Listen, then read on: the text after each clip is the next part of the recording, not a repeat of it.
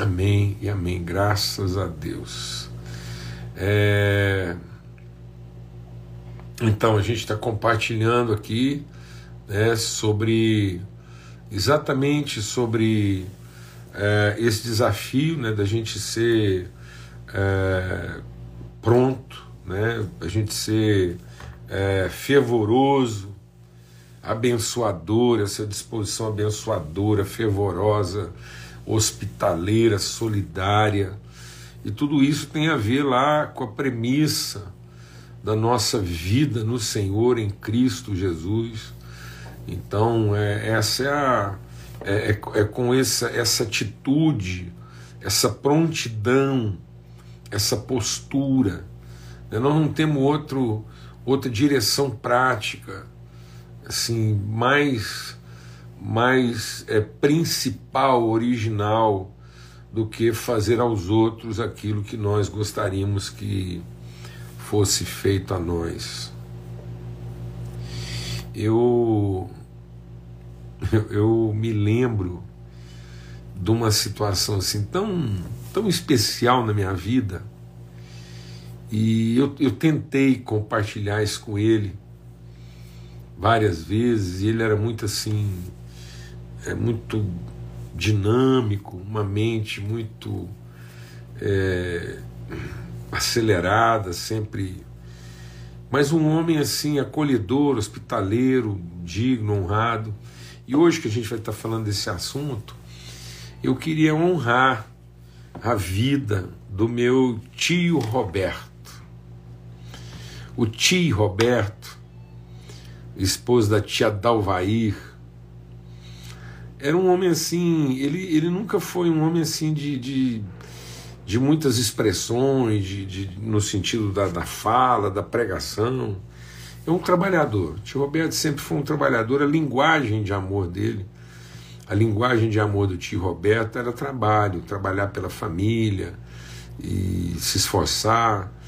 É, ele tinha uma, uma, uma característica muito própria dos meus tios, né?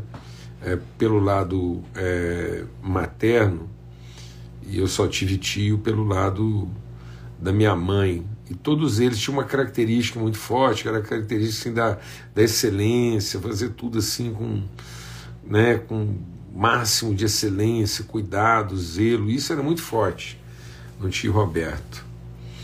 E eu me lembro bem, eu estou contando essa história aqui, porque isso aqui é um aprendizado espiritual muito forte dentro daquilo que a gente está compartilhando é que uma vez eu estava saindo do Cajubá.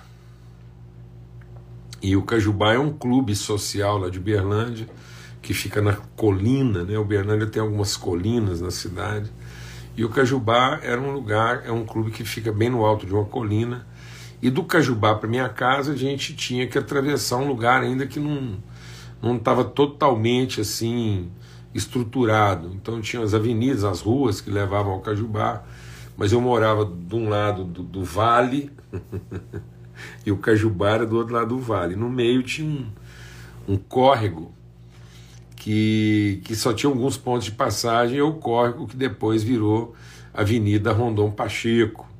Então ali corria um córrego e a beirada, as beiras desse córrego ainda não estavam é, totalmente assim é, adequadas. Então, o caminho de cá, do, do Cajubá para casa era bem longo e eu tinha que descer toda a colina ali do Cajubá, achar o lugar certo de atravessar, porque não é todo lugar que tinha ponte, e depois caminhar para casa.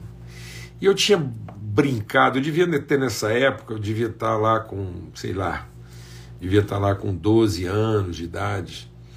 E é, e aí eu estava lá saindo do Cajubá, o dia inteiro, nadando, praticando esporte. Eu estava assim, de repente, na portaria do Cajubá, estava eu e meu, um amigo meu, vem saindo meu tio Roberto. vem saindo meu tio Roberto. Eu olhei para aquilo, vi ele de carro assim, falei, estou salvo. Né? Aí ele abaixou o vidro para me cumprimentar. E aí, Júnior, foi, ô tio, bom. Eu falei assim, tio, se eu me dar uma carona para casa, Aí ele falou assim: Não. Ele falou não para mim. Eu falei assim: Ai, Jesus, isso não é possível. É meu tio, irmão da minha mãe. Aí ele virou para mim e falou assim: Eu não te dou carona porque eu não vou passar por lá. Agora eu te levo lá. Com o maior prazer. Entra aqui que eu te levo lá na sua casa. Mas carona eu não dou porque lá nem não era meu caminho, eu não ia passar por lá. Primeira lição. Eu já fui aprendendo, entrei dentro do carro. Quando foi chegando perto da minha casa, eu virei pro meu tio, caindo na besteira de falar assim para ele, o senhor pode me deixar aqui na esquina mesmo. Ele virou para mim e falou assim: Olha, vou te falar uma coisa. Primeiro que você me pediu carona e você podia ter me pedido um favor.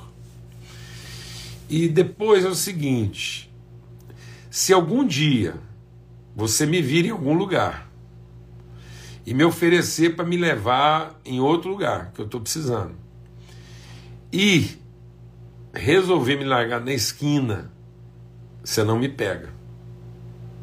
Você me larga lá onde é que você achou.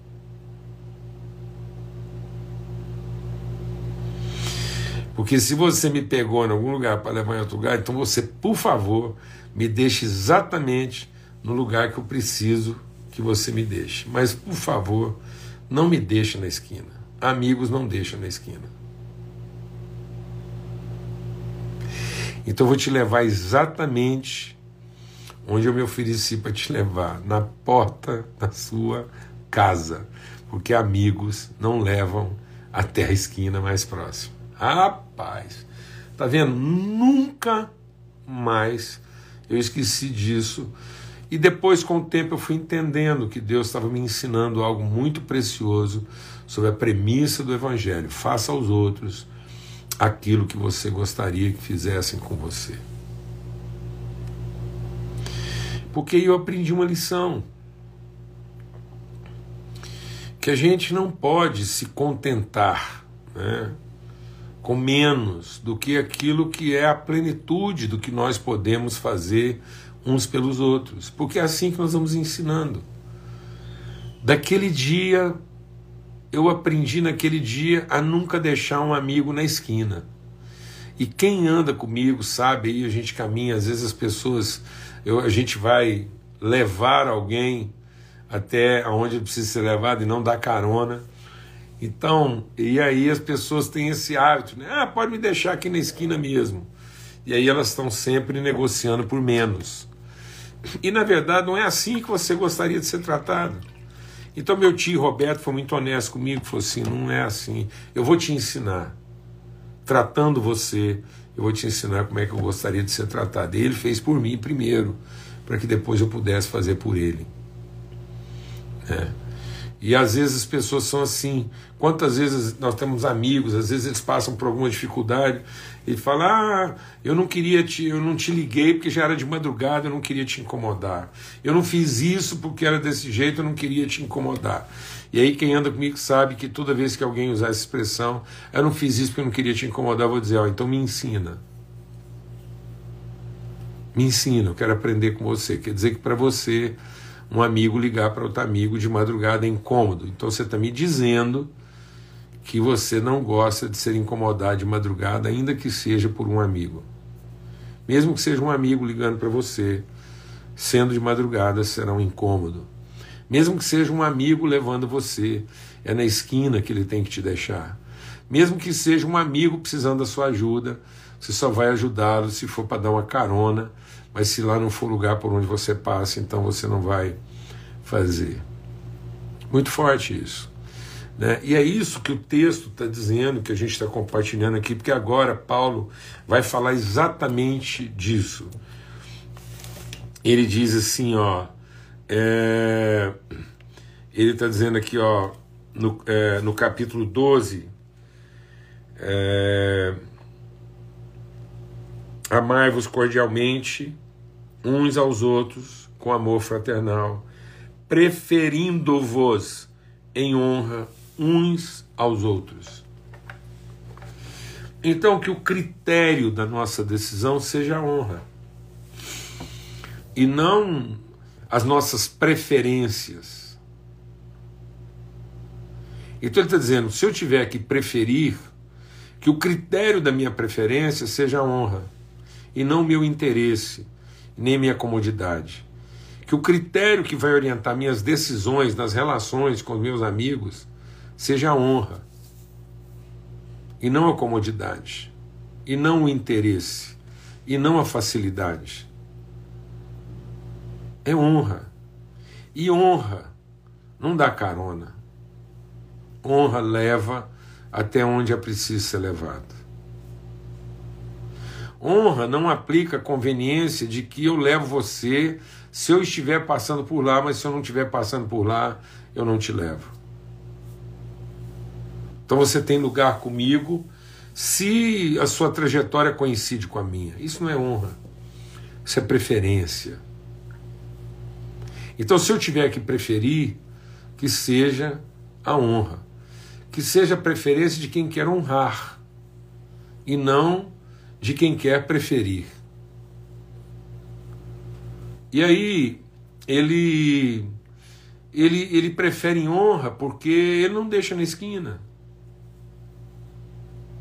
Ele não faz pela metade.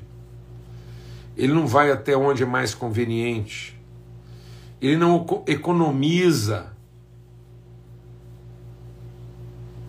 Ele não ele não encurta. Ele não termina antes da hora, pelo contrário, ele vai além.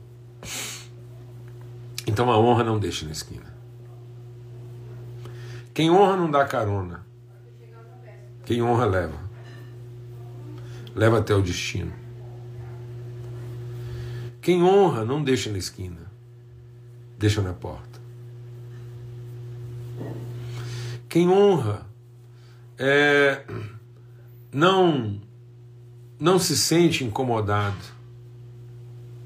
prefere ser incomodado. Então é isso que ele está dizendo, preferir uns aos outros em honra. Por isso esse texto ele se aplica muito bem àquilo que a gente está avaliando aqui como premissa. Ou seja, né, é a premissa de a decisão é, é a decisão intencional de ser um abençoador e não um amaldiçoador.